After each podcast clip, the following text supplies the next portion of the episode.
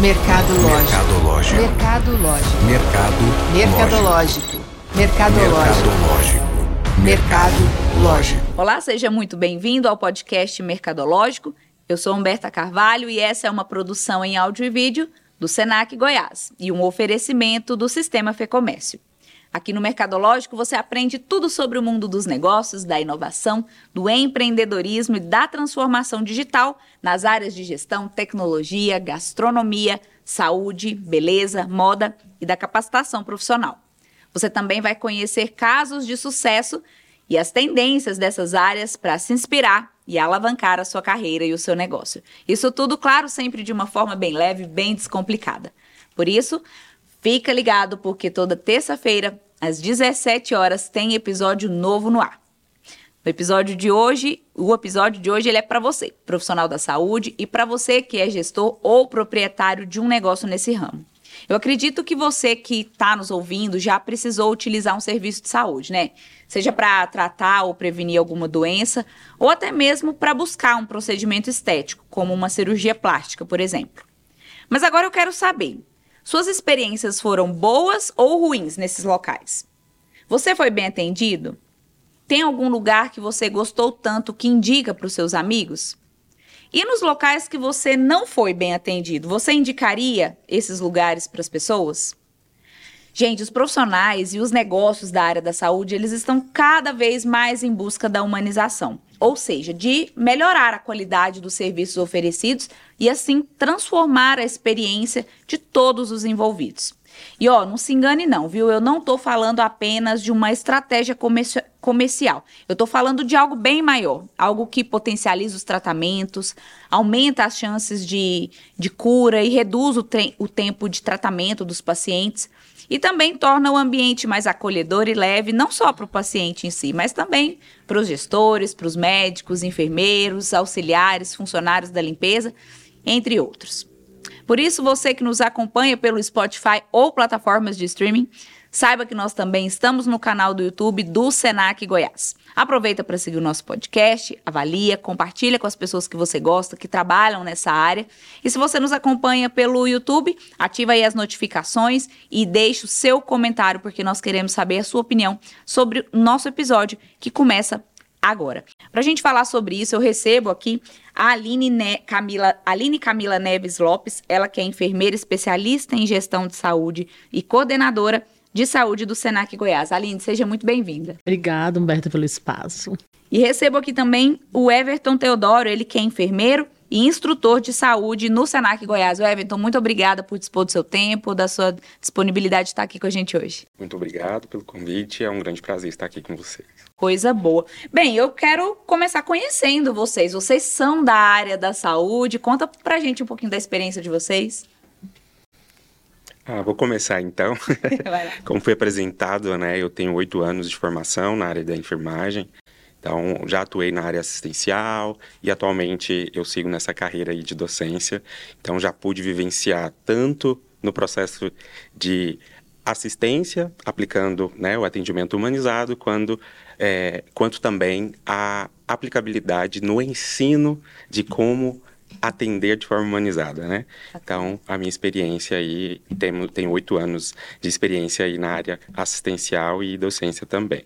Sou enfermeira intervencionista, emergencista, então, é, isso aí é um pouquinho da minha bagagem profissional até então. Se alguém passar mal aqui, então a gente tá tranquilo, Tranquilo. né? Com certeza. Não vai Estão bem amparados.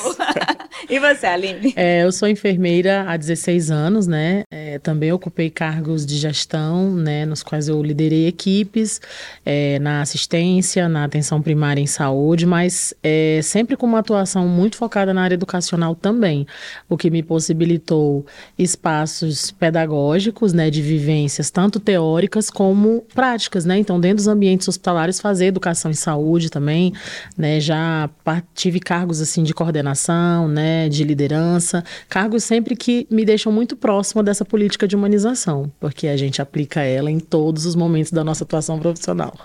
Que bacana. E a minha primeira dúvida é a seguinte: se a gente fala em humanização da saúde, significa que em algum momento não foi humanizado? Como que era antes? É, historicamente, a gente tem alguns relatos de experiência e modelo assistencial ainda. É, falo do modelo arcaico mesmo, né? De ser um modelo mais mecanizado, assim, robotizado, onde o profissional era distante do paciente.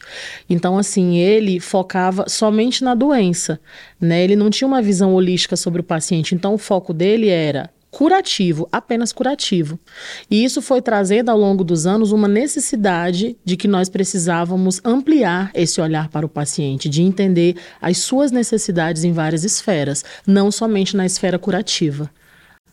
E o que a Aline aborda também é interessante a gente fazer uma ressalva, que foi justamente esse modelo tradicional de assistência focado tanto nos profissionais e especificamente na doença, deixando de lado a pessoa em si, o olhar holístico voltado ao ser humano, que fez com que essa ideia é, implementasse até então essa necessidade de ter um olhar invertido, hum. não especificamente voltado especificamente aos profissionais e à doença em si, e olhar o paciente como ser humano de forma mais holística mesmo.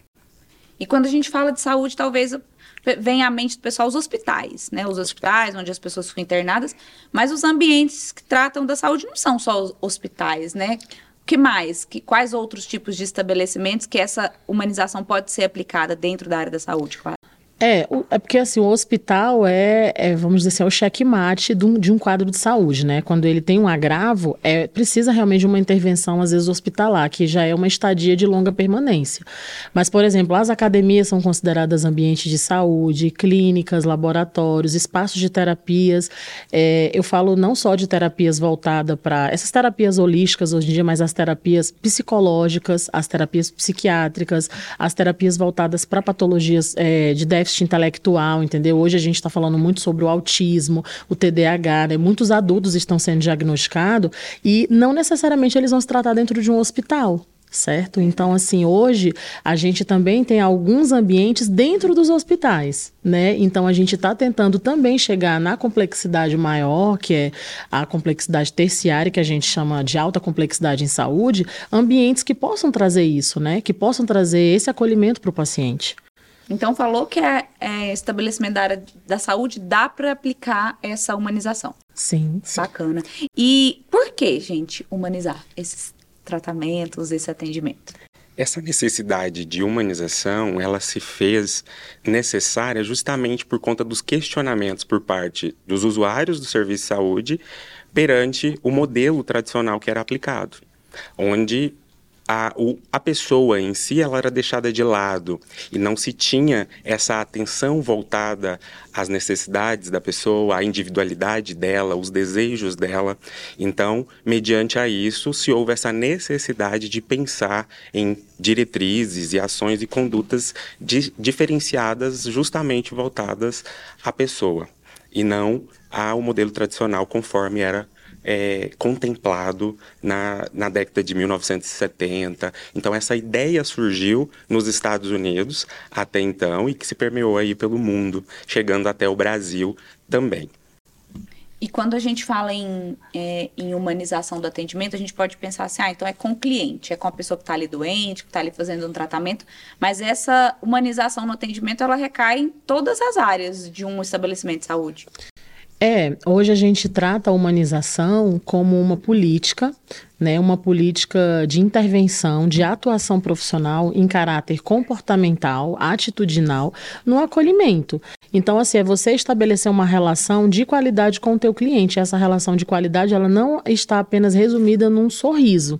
Eu preciso entender as suas necessidades e conversar com você a respeito, porque quando o paciente chega para a gente, ele fala assim, ah, eu estou sentindo dor de cabeça né? Mas aí você tenta entender o contexto do porquê aquela dor de cabeça. E aí, às vezes, quando você vai buscando, que ele vai te dando algumas informações, que naquele momento ele dá entrevista, você vai entendendo que às vezes é uma paciente que está sofrendo violência, às vezes é uma paciente que está com transtorno de ansiedade generalizado porque está sofrendo uma, uma, situação no trabalho, sabe, de desconforto, enfim. Então, assim, são várias situações que envolvem realmente a humanização. E o comércio hoje em dia também está muito voltado para a humanização. Você vai numa loja hoje, o atendimento é o diferencial. Então a gente tá, a humanização ela está permeando hoje todas as atuações e segmentos algo interessante e relevante também a ser abordado, quando você diz respeito aos setores do ambiente hospitalar, a humanização é algo que ela não é uma prática que tem que ser adotada especificamente pelos profissionais de saúde. Então, o que, que seria até então o princípio do atendimento humanizado? Seria o acolhimento. Então, o acolhimento se dá a partir do momento que o paciente coloca, o cliente, né, o usuário do serviço, coloca os pés dentro da unidade hospitalar. Então, ali, desde o porteiro, o segurança, a recepção, até chegar, enfim, aos profissionais de saúde. Né? Então, mantendo essa comunicação verbal e não verbal, enfim, a o, o, princípio do atendimento humanizado ele se dá através de uma abordagem inicial, um acolhimento a essa pessoa que tem as suas respectivas necessidades. E a gente precisa, sim, complementando o que o Everton falou, entender que ele tem um trajeto na unidade de saúde. Seja ela da atenção básica, primária, terciária, enfim. Ele, a gente precisa entender que ele tem que ser acolhido desde a entrada até a alta dele. Entendeu? Então, se eu vou no consultório clínico particular e eu estou pagando ali por uma, por uma consulta particular, é, eu preciso ser bem atendida pela secretária, não só pelo profissional de saúde que vai me atender dentro de um consultório, né? Então, assim, durante todo o trajeto do paciente, desde a da sua admissão à alta, ele tem que ser assistido com humanização. É bacana isso que você está falando. Agora a gente vai falar sobre a questão é, da gestão participativa, né? Isso tem muito a ver com a cultura né, do, do ambiente. A gente vai falar sobre isso porque é, é impossível falar em um porteiro atender bem, uma secretária atender bem, se o dono do hospital não atende bem os, os colaboradores, que é o público interno. Né? Então a gente vai falar disso logo mais. Uma pausa rápida aqui para eu te fazer uma pergunta. Você sabia que pode fazer um curso técnico EAD no Senac sem comprometer o limite do seu cartão de crédito?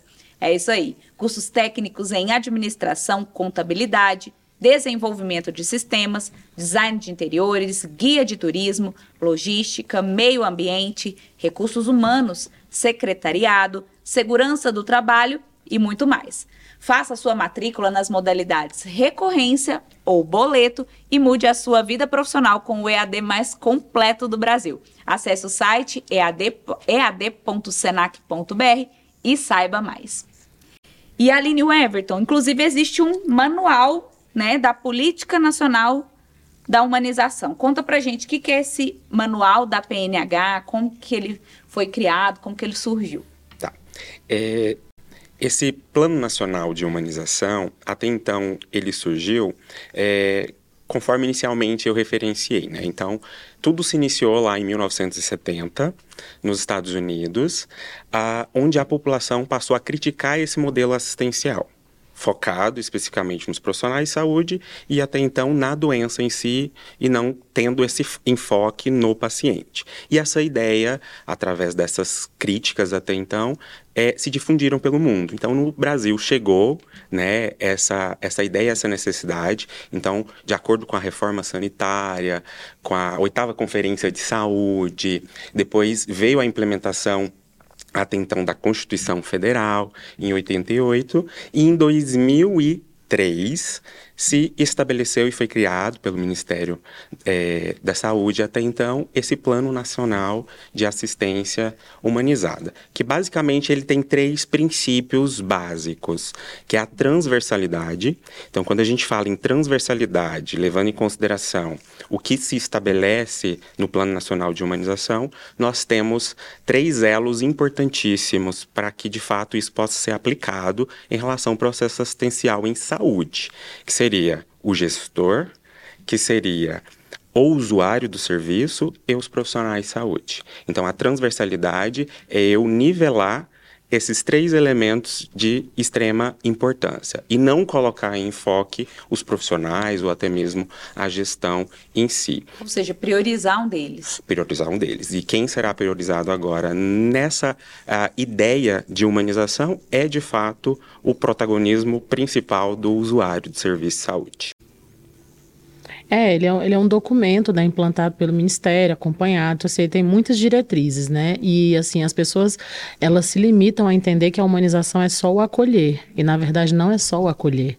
Né? Durante todo, como eu falei, durante toda a permanência, você é, é, tem muitas informações que o paciente ele não pergunta para o profissional de saúde, médico ou enfermeiro, ele pergunta para o maqueiro, ele pergunta para o porteiro, porque ele não se sente é, ele não sente essa liberdade de conversar com esse profissional, exatamente porque é imposto uma, uma condição de superioridade profissional ali, que eu sou o detentor do conhecimento, você é apenas um leigo que está aqui para eu te atender. E eu sei da ciência, eu que tenho que te dizer o que é bom para você. E às vezes a pessoa sai com dúvida da receita, da orientação. Então, assim, o acolhimento, ele está nas entrelinhas. Até o letramento é acolhimento. Isso é um tema pro próximo podcast. Bacana, já fica a dica, né? E eu acredito, da, do pouco que eu li e busquei entender sobre esse assunto, que é impossível falar de humanização sem a gente falar da questão da comunicação, que é uma, uma é algo que permeia todas as áreas do conhecimento, todas as áreas do mercado de trabalho. É um desafio em muitas empresas, independente é, de que área, de que ramo seja.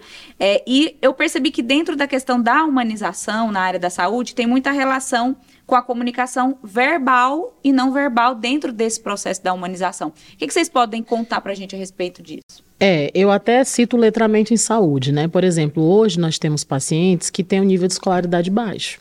Então, assim, a partir do momento que eu faço uma prescrição para ele com uma, uma letra ilegível, com certeza ele vai ter dificuldade. A gente teve um caso recente de uma criança que a mãe levou a, a receita na farmácia, o próprio farmacêutico não compreendeu a letra do médico e ao invés de, de dar o remédio para a menina, que era é, para via do ouvido, né? Ele deu, a mãe deu, administrou via oral e o bebê foi a óbito. Então isso é letramento. Então assim, às vezes, eu mesmo como profissional, eu já desenhei para o paciente na receita dele uma lua e um sol. Então eu estava querendo dizer o quê? Que no sol ele tinha que tomar o comprimido de manhã e na lua ele tinha que tomar à noite. E a gente precisa ampliar esse letramento de se comunicar com o paciente. Não é só porque quando eu entrego a receita para o paciente, eu falo assim, tá aqui, o senhor entendeu, né? Quando eu falo isso para o paciente, eu já estou colocando ali um paradigma, um obstáculo. Ele ele não vai me falar. Se eu falar que eu não entendi, ele vai me achar um burro. Então Exatamente. tem que falar que eu entendi, né? Exatamente. Então eu tenho que fazer uma reabordagem, Humberta. Você, olha, dona Humberta, essa aqui é a sua receita. Vamos lá recapitulando. A consulta médica, gente, ela tem que demorar.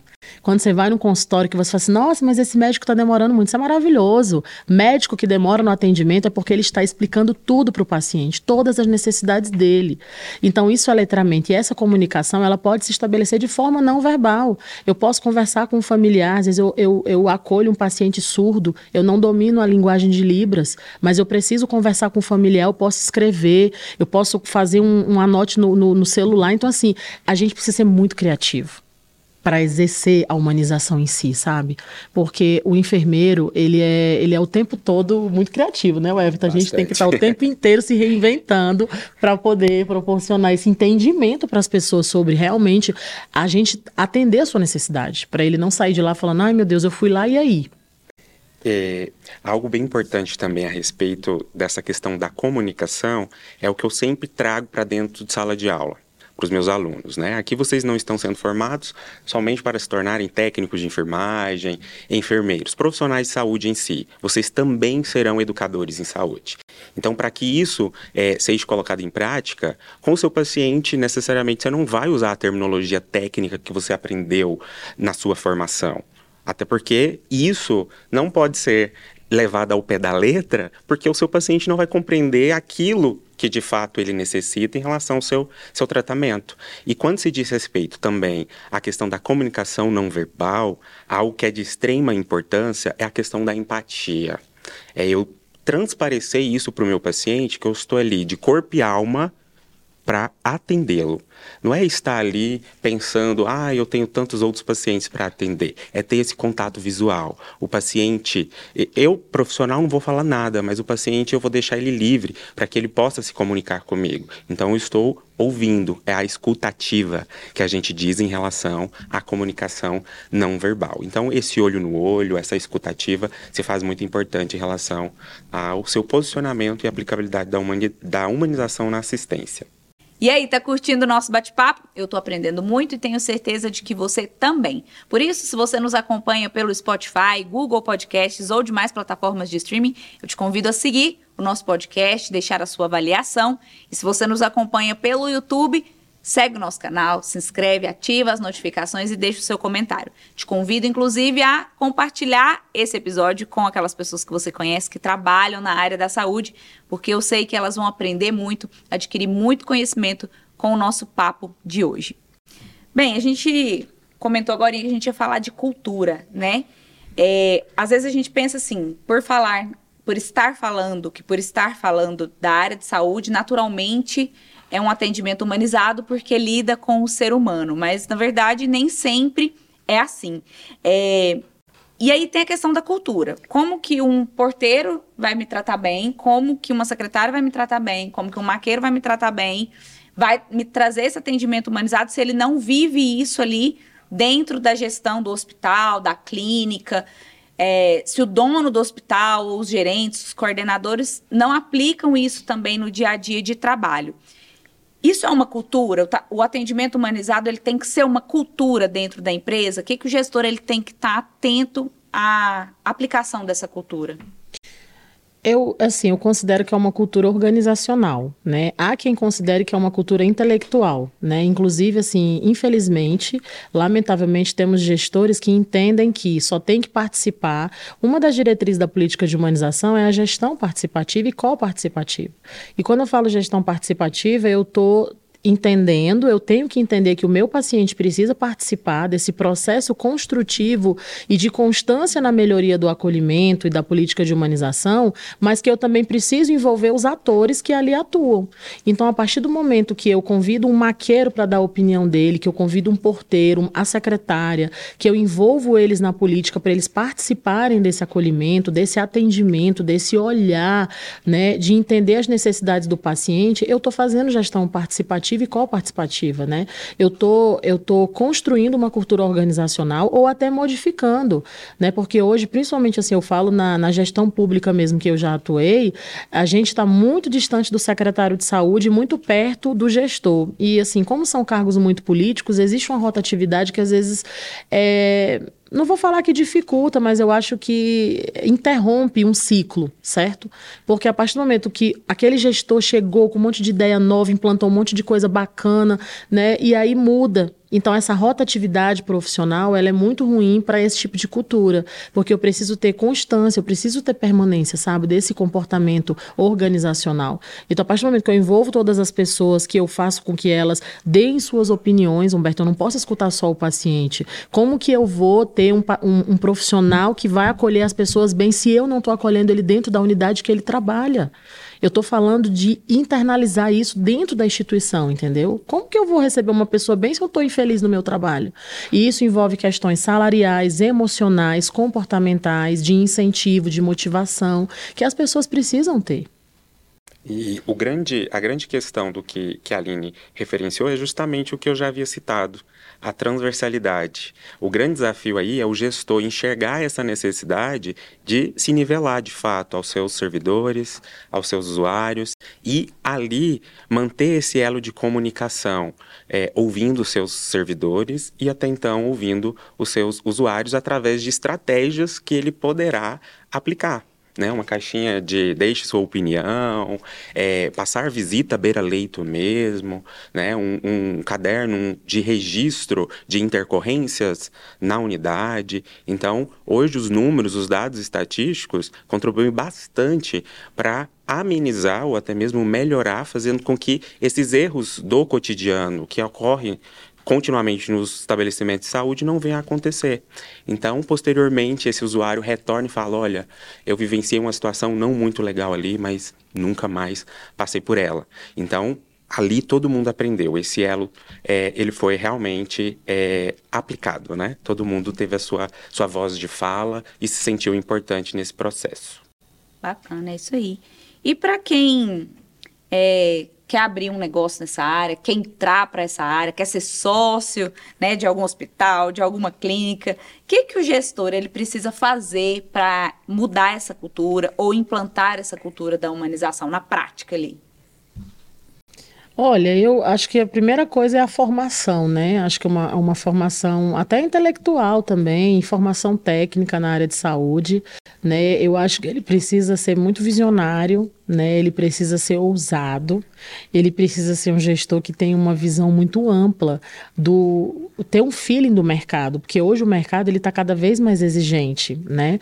A gente tem um hospital, eu não me recordo agora a cidade, é no interior de Minas, foi uma colega que médica que compartilhou comigo, que é um hospital que está fazendo a diferença no estado de Minas Gerais, porque eles têm uma política organizacional incrível que está sendo modelo para outros hospitais. Então, por exemplo, no dia do aniversário do funcionário, ele tem uma folga, uma vez por mês ou duas eles fazem uma roda de conversa num café da manhã onde lava-se roupa suja. Eu tô com problema com meu colega de trabalho, eu vou lá e falo. É um momento que o gestor escuta as pessoas, né? E eles têm uma avaliação também assim sigilosa, onde as pessoas dão a sua avaliação sobre gestão, sobre, né, enfim, sobre a relação interpessoal e tudo.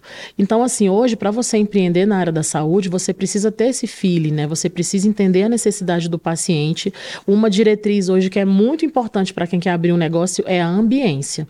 Porque o ambiente humanizado, ele não é só um ambiente bonito. Eu não preciso ter só um consultório em porcelanato. A decoração, né, a cor da parede, a paleta de cores que o profissional usa, a apresentação da imagem pessoal, tudo isso conta muito na atuação profissional dele, né? Então preciso humanizar o ambiente. Se é um ambiente que atende crianças, por que não eu vou por que não colocar uma brinquedoteca? Ou se a mãe vai num consultório, por que não ter uma, um lugar onde a filha dela fique ali brincando enquanto ela é atendida, né? Então são questões assim que a gente pensa assim, ah, isso é, mas isso é tão bobo, isso é tão pequeno. Isso faz muita diferença. Eu mesma, quando eu vou numa clínica que tem um cappuccino, que tem uma, sabe, uma televisão lá que tá passando uma coisa bacana, um som ambiente, eu me sinto acolhida, né? É quando você vai assim, que a pessoa olha nos teus olhos assim, oi, seja bem-vinda, tudo bem, bem-vinda à clínica tal. Pô, você fala, você quer voltar, é aquilo que você falou no começo, sabe? Alguém recomenda esse lugar porque é um lugar que eu me sinto acolhida, eu me sinto bem, eu me sinto em casa, eu tenho liberdade para falar das minhas necessidades, né? E, e eu acho que também respeitar a privacidade do paciente hoje é fundamental sabe? Você entender suas necessidades e, e, respeitar o sigilo do que ele te fala, isso é tão importante porque nenhuma pessoa fala assim, ah, não vou no doutor tal porque eu fico sabendo que ele conta para todo mundo o que, é que a gente tem, nosso diagnóstico. Ele usa Nossa. como exemplo na faculdade, ele usa como exemplo no hospital. Ah, atendi uma paciente que tem tal doença. Então, isso tudo são, são circunstâncias, né? São comportamentos que podem ter, você pode ter um empreendimento de sucesso, né? E eu acho que o recrutamento, você saber selecionar as pessoas ideais para trabalhar, que tem que ter um perfil. Não é porque eu me formei na área da saúde que eu tenho um perfil para trabalhar com cliente, não são todas as pessoas que têm. Às vezes a pessoa é, gosta da parte técnica Sim. Mas a parte humana deixa a desejar, né? É, a pessoa que vai ali faz um curativo, mas não quer falar nada com o paciente. Oi, tudo bom? Bom dia, meu nome é. Não, ela só quer. Pessoa, é, né? ela só quer fazer o procedimento, que inclusive a gente até desrespeita a, a, a, identidade do paciente quando a gente faz isso, né? A internação dele ali. Eu, eu preciso me comunicar com ele, me apresentar, falar o que, que eu vou fazer, é um direito dele de saber. Mas tem gente que é tecnicista e tem gente que é humano, tem gente que é do povo. E essa linguagem popular, que quando eu falo do povo é no sentido de acolher as pessoas independente de crença, religião, condição social, isso é um empreendimento de sucesso, porque eu abro a porta do meu estabelecimento para receber qualquer pessoa, independente do seu status social, sabe? E além e o Everton, no PNH, que é o Plano Nacional, Política Nacional da Humanização, os profissionais da área da saúde encontram esse documento, esse manual na internet, ele é de fácil acesso?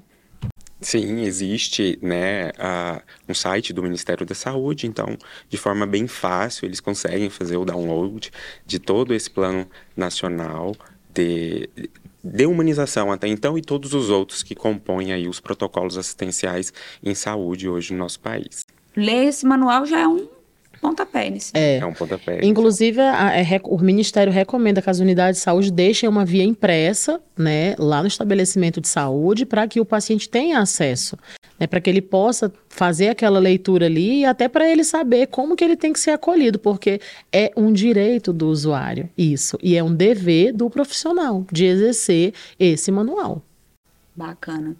E aí, pausa no, no nosso bate-papo aqui para eu te falar sobre o curso técnico em enfermagem do SENAC Goiás. Referência na área, a formação é oferecida nas unidades de Goiânia, Caldas Novas, Catalão e Tumbiara, Jataí, Lusiânia, Quirinópolis e Rio Verde. Esse curso ele é ideal para quem deseja atuar em serviços de saúde, com uma formação rápida, de qualidade e o melhor, viu, com alta empregabilidade. O SENAC oferta aulas teóricas e práticas de anatomia humana, farmacologia, ética e bioética, entre outras disciplinas. Isso tudo com o suporte de laboratórios modernos em ambiente virtual de interação 3D e simulação realística, garantindo práticas pedagógicas ativas, inovadoras, integradoras e colaborativas, centradas no protagonismo do aluno. Quer saber mais sobre o curso técnico em enfermagem? Acesse o site go.senac.br. E Aline e Everton, para tudo isso que a gente conversou, é preciso se aperfeiçoar, é preciso estudar, buscar conhecimento. Quais tipos de cursos o profissional da saúde deve procurar, os gestores devem oferecer também para suas equipes nesses estabelecimentos da área da saúde? Falando a respeito da, dos gestores até então, né, os proprietários dessas instituições de saúde, é, eu entendo que seria muito importante ele ter essa compreensão de implementar dentro da sua, do seu projeto de proposta de educação permanente, de forma contínua, fazer é, educação permanente com essa temática de humanização. Por quê? Os profissionais a quais se encontram ali naquele local, eles vão se acostumar com a rotina institucional, com os casos clínicos, e aquilo vai se robotizar, ele vai se acostumar. Então, a partir do momento que esse gestor, esse é, empreendedor, em saúde reconhece isso e coloca isso em prática através das educações permanentes, eu creio que ele vai permear aí e motivar esses profissionais a até então estarem atualizados e todos ali vão falar a mesma língua. É, em relação às formações, existem cursos livres, até então, voltados né, a essa temática de humanização assistencial em saúde, de curta duração, existem especializações específicas de inúmeras sub-áreas da área de saúde, que inclusive todas as áreas de ensino, até então, existem módulos específicos que abordam essa temática. Né? de humanização. Então, é aquele uh, profissional que deseja fazer uma especialização em nefrologia. Existe um módulo dentro da assistência ao paciente portador de insuficiência renal crônica, voltado ao atendimento humanizado, é na urgência emergência, é na UTI, enfim. É, hoje todos os cursos, na sua matriz curricular, de alguma forma eles abordam a humanização, seja na excelência do atendimento ao cliente, seja no desenvolvimento das pessoas, desenvolver inteligência emocional, porque o que, que uma, uma, uma instituição de saúde quer? Aí eu falo de caráter privado público, ela quer é, atingir a satisfação dos seus clientes, dos seus usuários. Isso é uma diretriz. Mas para eu fazer isso, quais são as estratégias que eu estou desenvolvendo na minha equipe para que eu consiga alcançar isso, né? Uma das sugestões que é muito interessante interessante é a ouvidoria em saúde, porque a ouvidoria é um canal que eu é, proporciono para o usuário e para o profissional de saúde, onde eles podem fazer sugestões, reclamações, críticas construtivas, né, opiniões a respeito de um atendimento, de um procedimento, para melhorar. Então, assim, quando eu falo disso, eu estou falando de todas as, as diretrizes de saúde, né? E isso, gente, tudo que eu estou falando aqui é, é, é, equipe satisfeita, é equipe engajada, né? Porque quando eu motivo o meu funcionário, o meu colaborador, automaticamente ele vai externalizar aquilo no meu cliente. E é a ponta onde eu quero chegar. Então, a ouvidoria é uma coisa muito legal. Essa caixinha que o Everton falou de sugestões é muito bacana, né? É, e assim, é, é até aconselhável que ela fique num local isolado, ela não fique ali na aparição, porque é muito difícil para uma pessoa dar uma fazer uma crítica, colocar na caixinha lá, tá todo mundo olhando. Não tem nenhum papel na caixinha, só tem o dela. Claro que vão saber que foi ela. Então o ideal é que seja realmente sigiloso, discreto, para que as pessoas possam ter mais liberdade de expressão. Bacana. Então tem que entender, né? De gestão, de tem. liderança, de relacionamentos interpessoais. Bacana. E no Senac tem tudo isso, né? Quem procurar vai encontrar lá no Senac esses Com cursos, certeza. Né? Bem, eu acho que todo profissional da área da saúde deveria a, ouvir e assistir esse podcast, porque é muita informação preciosa para ser um profissional de sucesso, né? Do, porque muita gente acha que só saber fazer, só buscar o conhecimento técnico ali já é o suficiente, mas a gente lida com seres humanos o tempo todo e dentro da área da saúde é, isso é algo ainda mais forte, porque muitas vezes a gente está lidando, vocês, né, profissionais, estão lidando com pessoas ali num momento sensível, é, tratando de doenças, é, fragilidades. fragilidades, vulnerabilidades. Então, é, esse olhar se faz ainda mais necessário, esse olhar humanizado, né? Bem, é, acabou o nosso tempo. É, foi muito bacana o nosso bate-papo. Aprendi muito com vocês. Tive muitos insights. E olha que eu nem sou da área da saúde. E eu quero terminar deixando um espaço aqui para vocês. É, que é um espaço para vocês darem uma dica de ouro para aquelas pessoas que estão entrando agora na área, que estão começando agora. Queria saber o que, que vocês têm a deixar de dica de ouro para esses profissionais. É, eu, eu acho assim que todas as pessoas que são formadas na área da saúde ou que buscam uma formação na área da saúde, elas já têm né, uma, um diferencial na sua característica, que é o saber ter o tato com o ser humano. Né? E a minha dica é o exercício diário, Humberta, porque assim, nós ficamos numa sobrecarga de trabalho tão grande, tão intensa, e eu até faço um, aqui uma, uma alusão à pandemia, que eu trabalhei na linha de frente, né? Então, assim, eu estava extremamente cansada, é, substituindo meus colegas de trabalho que estavam de atestado médico, e ali eu tive que parar e falar assim: eu também sou humano, eu também preciso de autocuidado. E esse exercício diário de você se cuidar para poder cuidar do outro é a minha dica para as pessoas que estão assistindo o podcast, porque eu não tenho como cuidar de uma pessoa se eu não estou cuidando de mim. Então isso interfere em tudo, saúde física, mental, né, espiritual, né? Então eu preciso buscar esse cuidado, porque a partir do momento que eu decido ser um profissional de saúde é embutido, está inerente na minha atuação profissional ser humano e olhar as pessoas com empatia e respeito. Bacana, é isso aí. Super dica de ouro. E você, Everton? Eu já penso é, exatamente da seguinte forma. Eu gosto de deixar essa mensagem sempre quando eu tenho essa oportunidade. Ah, por que fazer um curso na área de saúde? Até então, cada um sabe do seu desejo pessoal e algo o motivou a chegar até essa formação. Então, o que eu sempre deixo como mensagem é: mesmo nos momentos difíceis, pense exatamente que você está cuidando do amor da vida de alguém. Então, é, essa mensagem é bastante difundida dentro da área de saúde, a gente deixa isso bem claro aos nossos alunos até então, justamente para que ele saia ali e tenha uma formação completa e de fato humanizada. Então, entender que você está cuidando da vida de alguém é muito importante, porque amanhã você poderá estar tá lá do outro lado sendo cuidado, né? E espero que esteja sendo cuidado por um profissional que tenha ações e práticas humanizadas. Bacana, que legal. Super dicas de ouro. Quero muito agradecer a participação de vocês aqui. O nosso bate-papo ele foi muito rico e eu tenho certeza de que ele vai acrescentar muito na vida dos profissionais da saúde, dos gestores da área da saúde também. Então, Aline, muito obrigada por estar aqui com a gente, dispondo do seu tempo, do seu conhecimento. Muito obrigada. Eu que agradeço, Humberto. Estamos aqui para para isso, né? Para difundir informação. Coisa boa. Se alguém quiser falar com você, tirar alguma dúvida, onde que te encontra? Me encontra no Senac, né? Eu fico na Fé Comércio e também nas redes sociais, né? Eu atendo muitas pessoas que me seguem lá. O meu Instagram é AlineCamila05. Então lá, de vez em quando, eu crio uns conteúdos também sobre saúde, sobre humanização. Bacana. Obrigada, viu? O Everton, você também muito obrigada pela sua participação, por ter compartilhado aqui com a gente seu conhecimento. Fiquei muito feliz com a sua visita aqui, aqui hoje. Obrigada. E eu muito feliz pelo convite, adorei estar aqui nesse momento com vocês e é um prazer muito grande, né, ter esses momentos de bate-papo até então. Obrigada. E se alguém quiser falar com você, quiser te é, tirar alguma dúvida, onde que te encontra? Eu sou um professor bem atuante, então estou também presente nas redes sociais. Então fique à vontade. Meu Instagram é o Everton Tel. Obrigada, viu? Obrigado.